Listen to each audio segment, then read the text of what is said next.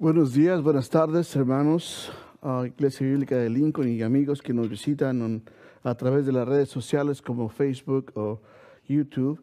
En esta mañana o en esta tarde, donde ustedes uh, nos encuentren, uh, se encuentren compartiendo con nosotros en, en este momento, damos una cordial saludo, ¿verdad? Y a los hermanos en Cristo, un abrazo desde aquí. Extrañamos a cada uno de, de ustedes. Gloria a Dios. En esta mañana vamos a uh, un poco de, anuncios, ¿verdad? Este, el viernes vamos a tratar los hermanos de Lincoln a conectarnos en Zoom para tener estudio bíblico a las seis de la tarde, ¿verdad? Si usted puede comunicar a los demás hermanos, ¿verdad? Que, se, que uh, puedan participar en ese estudio, vamos a, a, seguir estudiando como iglesia juntos, ¿verdad?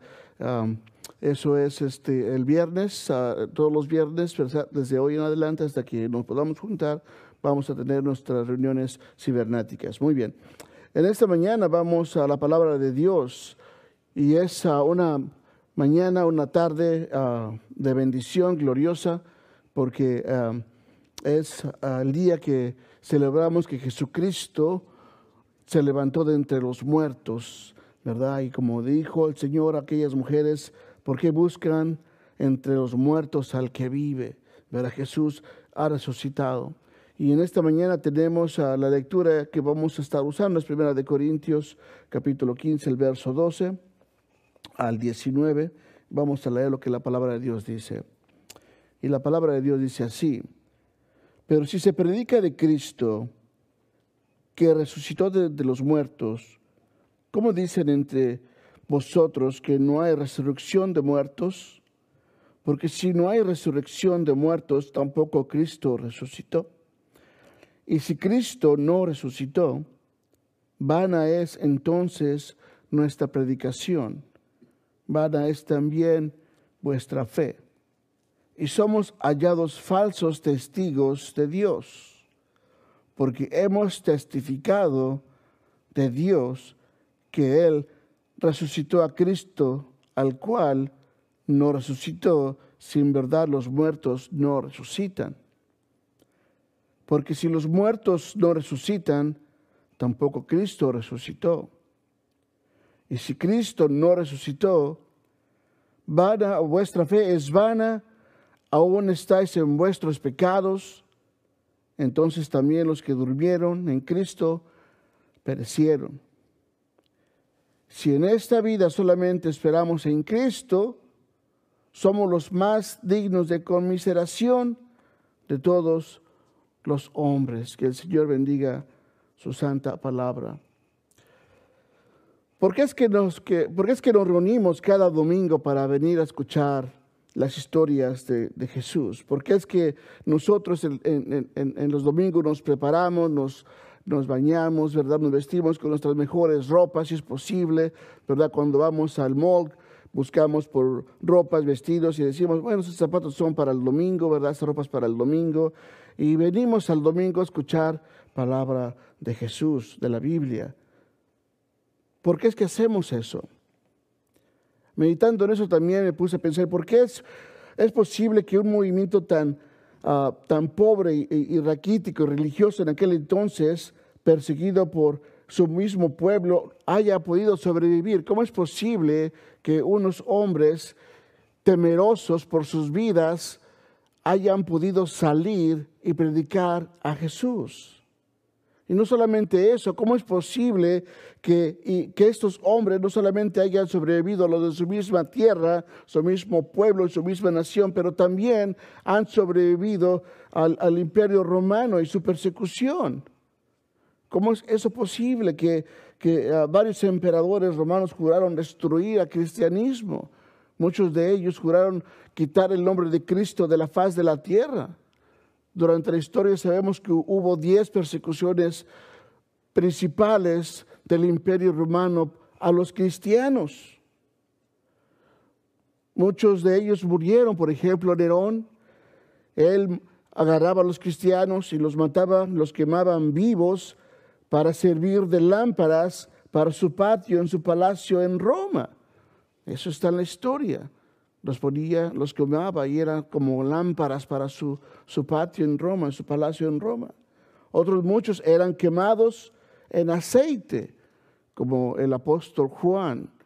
Dice los, la historia de los padres de la iglesia que el apóstol Juan fue lanzado en aceite y no, pero no le pasó nada. Por eso lo mandaron a una isla.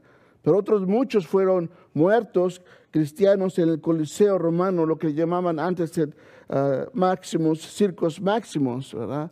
Muchos murieron ahí. ¿Cómo es posible que este pequeño grupo de 11 varones líderes tenían miedo de salir públicamente para, para, sacar valor? ¿Cómo es que sacaron ese valor para ir a predicar y sacaron las fuerzas para ir a hablar a otra gente de Jesús?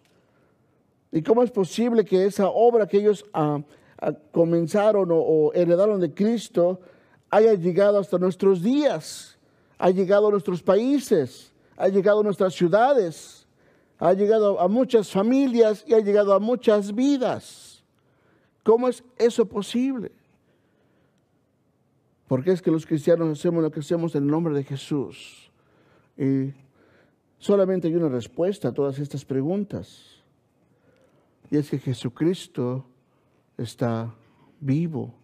Él ha resucitado. Dice un himno cuando crecimos en una iglesia bautista, este himno decía, porque Él vive, triunfaré mañana. Porque Él vive, ya no hay temor. Porque yo sé que el futuro es suyo la vida vale más y más solo por Él, solo por Jesucristo. Jesucristo ha resucitado, Él vive, Él vive. Ahora quiero hacer un paréntesis en ese tema de la resurrección de Jesús. Todas las resurrecciones que enseña la Biblia son solo restauraciones a la vida. Solamente Jesucristo es el primogénito de entre los muertos, como dice Colosenses 1.18. Y Él es la cabeza del cuerpo, que es la iglesia.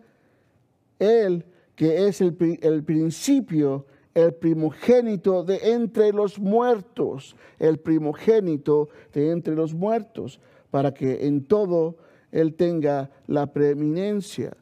So, todos aquellos que han resucitado antes de Cristo fueron solamente restauraciones a la vida Jesús es el primogénito, el primero entre los muertos, porque Él ha sido resucitado con un cuerpo glorificado, un cuerpo sin contaminación.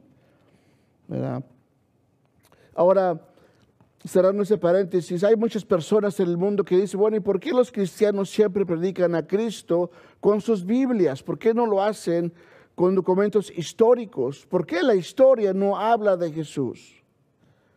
quiero decir, hermanos o amigos más bien, que si piensas así estás equivocado. La historia habla de Jesús. Y la razón por la cual no usamos ah, los libros de historia es porque la escritura dice que la fe, que sin fe realmente es imposible agradar a Dios, esa fe solamente viene a través de escuchar la palabra de Dios. Pero podríamos hablar, por ejemplo, de hombres que están fuera de la Biblia, como por ejemplo este ah, hombre que se llama Plinio el joven o Pliny the Younger, que era un um, gobernador del imperio romano que tenía problemas con los cristianos y él le mandaba cartas a, a este emperador Rufano y hablaba de los cristianos y decía, tengo problema con esos cristianos. No son realmente malos, tienen códigos de honor, se, respetan, se honran uno al otro, no se defraudan, se quieren, se protegen, pero el problema es de que no dan la, la adoración al César. Al contrario, se juntan, dice este hombre, se juntan cada día, cada tarde, para cantarle a un tal Jesús de Nazaret, el cual, el cual ellos dicen ha resucitado a esos, esos hombres, esos hombres históricos, ahí están, hablan también de Jesús. Podríamos hablar también de este Seutonio. Ese Seutonio escribió las ah, historias de los Césares y escribió también la historia de Roma. Podemos hablar también de este uh, Josefo, Flavio Josefo, este hombre también habló de Jesús. E inclusive este hombre fue testigo ocular de la destrucción del templo en el año 70. Y Flavio Josefo dice que Jesús fue Mesías. Y hay una, hay una ah, como pelea ahí entre unos ah, historiadores que dicen que eso fue alterado. Pero podemos hablar de que él habló de Jesucristo y podemos hablar de otros, de otros ah, hombres que han, de la historia que no son de la Biblia, como Sexto Julio, africano, Orígenes o, o Tácito, que hablan de los cristianos, que hablan de Jesús y de cómo estos hombres tenían ese fuego porque Jesucristo había resucitado. ¿Verdad? Podemos hablar de eso. Y la historia tiene muchas pruebas, tiene muchas pruebas acerca de, estos acontecimientos. Por decir, eh, todo lo que sabemos de la, la guerra de Troya, de, Roma y todo eso, son porque hay, ah, hay documentos históricos que hablan de esos sucesos. Hay, libros que hablan de las guerras de los Césares, de los, de los emperadores, de la historia. Homero y su Iliada y la Odisea. Hay, hay copias que hablan de, esos, de esa historia, no se puede negar. Y hay realmente hoy en día, si ponemos esas copias colectivamente, hay alrededor de 30, de 30 a 35 copias de esos eventos que lo que hoy conocemos, hoy día hacen películas, hacen series de la historia de los romanos, de los griegos, ¿verdad? Hacen movies de Hollywood. Todo eso sale de esos documentos. Y cuando se habla acerca de los documentos cristianos, hay, por ejemplo, del libro de Apocalipsis, hay 664 copias de los evangelios hay casi 20 mil, de las epístolas ah, de Pablo hay 15 mil, hay un total de 36 mil 289 copias que hablan acerca de los cristianos y que Jesucristo había ah, empezado ese fuego porque Él había resucitado. Y podemos ir detrás, por ejemplo, puede usted imaginarse las copias aquí de Cristo y de, los, y de la historia de los hombres de, Roma y de, Grecia hay 30 volúmenes a mi derecha y 36 mil a mi izquierda, no contando todos aquellos que fueron quemados a través de las persecuciones ah, de, los, de los imperios romanos, sino habría tal vez 100 mil copias. La historia secular habla de Jesucristo, habla de los cristianos, pero una vez más, no vamos a usar los ah, fundamentos históricos, porque la fe que Dios busca, la fe que Dios presenta al hombre eso, y que dice la escritura que sin fe es imposible agradar a Dios, esa fe solo se consigue a través de escuchar y a través de leer las santas escrituras. Por eso es de que nosotros siempre usamos la Biblia porque la Biblia es a todo aquel que le puede dar fe para salvación y sabemos que la palabra de Dios no regresa vacía, no regresa vacía. Hubo un hombre que, estuvo también ah, diciendo que él iba a desenmascarar el cristianismo, que iba a poner el cristianismo de rodillas, y se llama Lee Strobel. Él es un periodista del periódico en Chicago, de Chicago Tribune. Ese hombre dijo, yo voy a destruir al cristianismo y al final se encontró, y lo puede usted buscar en su obra, ah, El caso de Cristo, The Case for Christ, usted lo puede buscar y ver que ese hombre se convirtió. So, realmente vemos que el problema no es de que busquemos excusas para, para que veamos que Dios y Cristo existe, sino que realmente te quieras someter a que hay una autoridad que te va a dar cuentas de tu vida. Y muchos de ellos no quieren dar cuentas de su vida. Y es triste porque Cristo vive y va a venir de regreso otra vez. So, al escuchar o leer la escritura, viene la fe que es de Dios. No podemos negar, no podemos negar que Jesucristo ha resucitado. Dice el Apocalipsis capítulo 15, el verso 13, porque si no hay resurrección de muertos, tampoco Cristo resucitó. Y si Cristo no resucitó, vana es entonces nuestra predicación. Si Cristo no resucitó, yo estoy perdiendo mi tiempo aquí. Y ustedes están perdiendo su tiempo al verme. Vana es también vuestra fe. Si Cristo no resucitó, tu fe es vana, no sirve de nada. Y somos hallados falsos testigos de Dios si Cristo no ha resucitado. Porque hemos testificado de Dios que Dios lo levantó de los muertos. Y Cristo vive. Cristo ha estado viviendo en el hombre y vive en las vidas de aquellos y de todas aquellas personas que han abierto su corazón.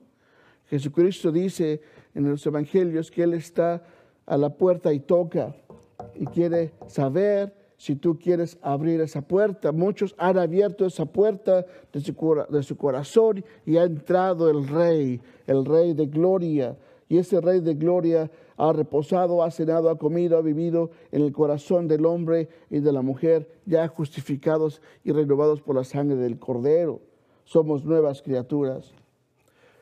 Y, Pablo Pablo, Saulo de Tarso, el, que escribe este capítulo 15 de Corintios, era un hombre que perseguía a la iglesia también, incrédulo a Cristo.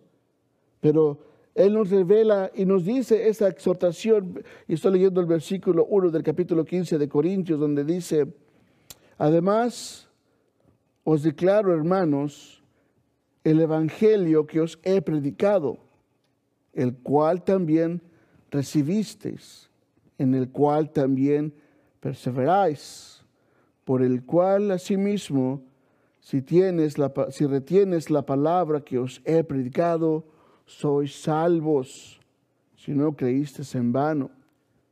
Porque primeramente os he enseñado lo que asimismo recibí, dice el apóstol, que Cristo murió por nuestros pecados conforme a las escrituras, y que fue sepultado y que resucitó al tercer día conforme a las escrituras, y que apareció a Cefas y después a los doce. Después apareció a más de 500 hermanos a la vez, de los cuales muchos viven aún y otros ya duermen. Verso 7 del capítulo 15 dice, después apareció a Jacobo, después a todos los apóstoles y al último de todos, como un abortivo, dice el apóstol Pablo, me apareció a mí. Sabemos, hermanos, hay mucha evidencia de que Jesucristo ha resucitado. Y para los cristianos es la palabra en este momento de, de Pablo que dice y nos exhorta porque desde aquel entonces todavía se negaba de que Cristo no había resucitado de entre los muertos. Todavía había personas que no creían eso, y es que es algo también, no, es fácil de creer. Todo esto viene por fe. Y Pablo estaba batallando con esta falsa doctrina de que los muertos no resucitan, que Cristo no, no había resucitado tampoco. Y nos dice este ejemplo, y nos da este ejemplo. Y hay, dos cosas que tenemos que aprender de, por lo menos de, esto, hermanos. Una es de que hay que, hay que permanecer en el Evangelio. Hay que estar presentes y permanentes en las enseñanzas del Evangelio. Porque dice que si retenemos esa doctrina, es evidencia de nuestra salvación, dice el verso 2.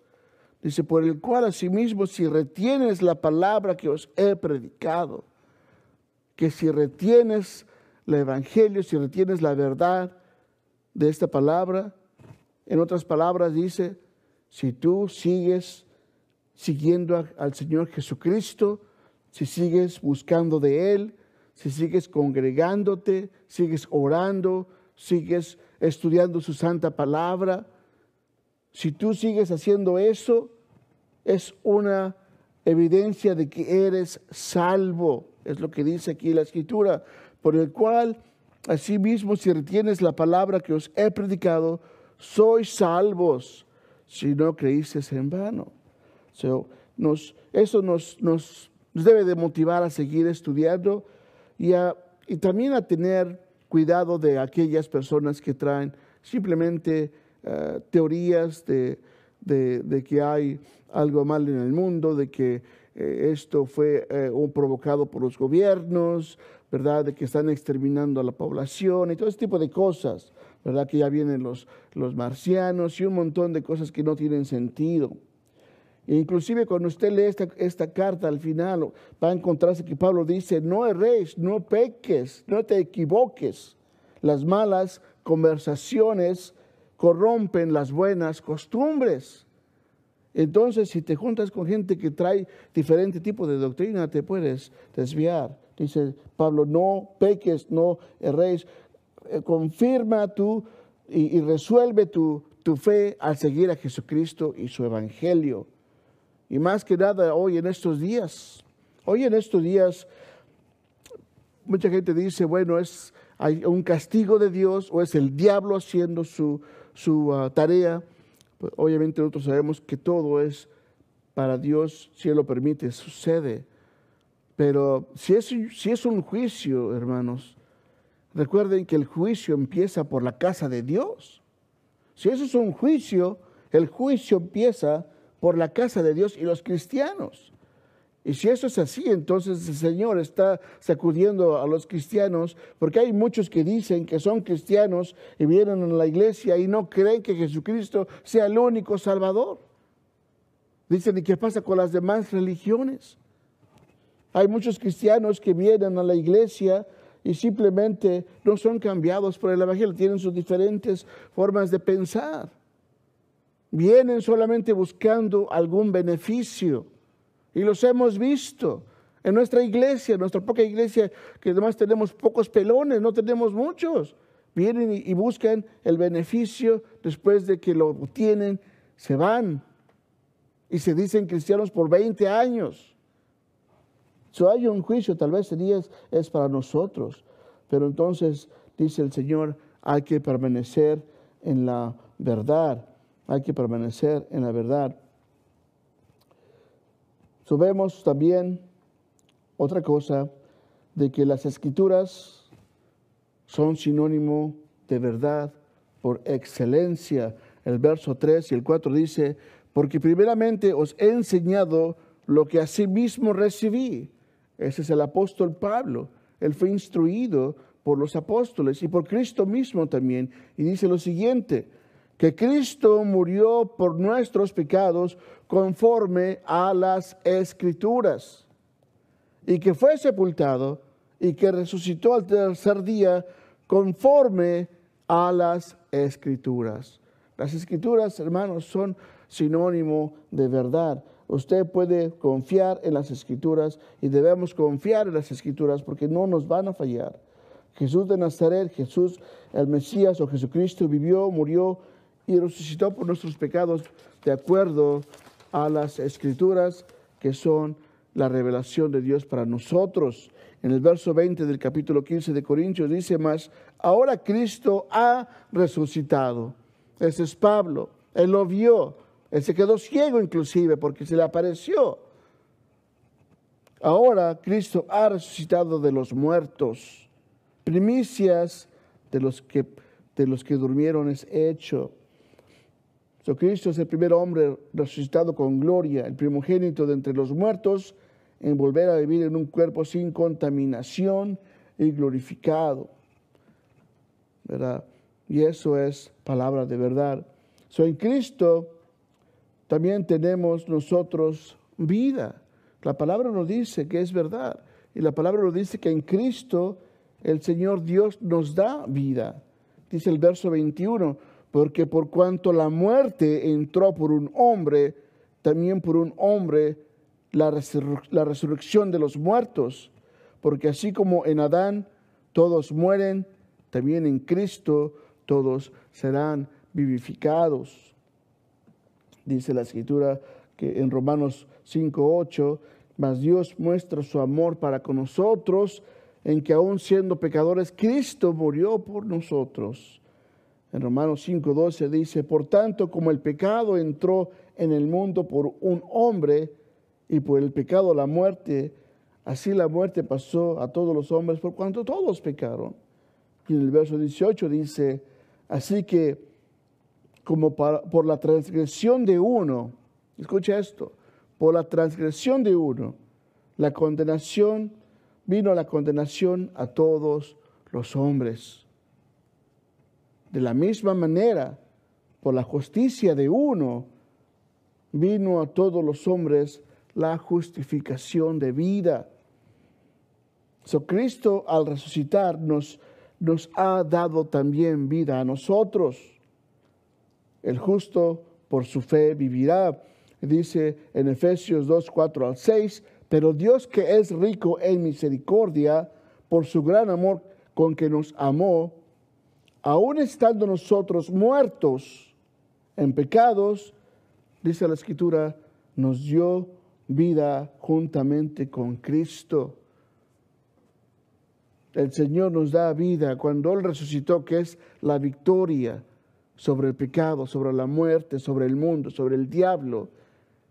A todo hombre que ha puesto su fe y su confianza en Jesucristo, Dios lo ha resucitado para vida. Dice el Señor, por gracia sois salvos en su escritura. Y juntamente dice en Efesios 2, capítulo 2, verso 6, dice, juntamente con Él, Dios, juntamente con Él, con Cristo, nos resucitó. Asimismo nos hizo sentar en lugares, en lugares celestiales con Cristo Jesús. Una gran promesa, una recompensa de que con el Señor Jesucristo vamos a estar en lugares bellos. Y por eso es que Pablo, Pablo, ese hombre que perseguía a la iglesia y hacía realmente, era un terror realmente lo que era la iglesia primitiva, después de haber cambiado, de haber sido salvado, de haber visto a Jesucristo vivo, quedar ciego por tres días y realmente nunca sanar después de eso, dice, para mí el vivir es Cristo y el morir es ganancia. Son muchas personas hoy día tenemos tal vez temor o tienen temor, ¿verdad? De que qué va a pasar y que y esas son las personas que no tienen a veces la fe en el Señor. Usted como hijo de Dios, como hija de Dios, tiene que ser un embajador de la paz, un embajador de la templanza, un embajador de amor, ¿verdad? Y como dijo Pablo, usted también lo puede hacer suyo. Para mí el vivir es Cristo y el morir es ganancia porque pasamos de este mundo caído a la gloria de Dios. Dice el verso que acabamos de leer que estamos sentados, el Señor ya nos ha visto sentados en lugares celestiales con Cristo. Esa es la promesa para el fiel. Y terminando y concluyendo, dijo el Señor, yo he venido para que tengan vida y para que la tengan en abundancia. También él, ha dicho y dijo, yo soy la resurrección y la vida y el que cree en mí, aunque esté muerto, vivirá. So, confiemos en el Señor, sigamos en el Señor, porque Él ha resucitado, Él vive. Y Él ha resucitado y ha, y ha vencido. Y con su resurrección ha vencido al mundo. Con su resurrección ha vencido al diablo. Él, resucitando de los muertos, ha vencido al pecado y ha vencido a la muerte. Y nosotros con Cristo vamos a vencer también, porque Él vive. Como dice el himno, porque Él vive, triunfaré mañana. Porque Él vive, ya no hay temor. Porque yo sé que el futuro es suyo y la vida vale más y más y más solo por Él. Bendito Padre, gracias te damos por este pensamiento. Pedimos y rogamos, Señor, que tú trabajes en los corazones incrédulos y perversos.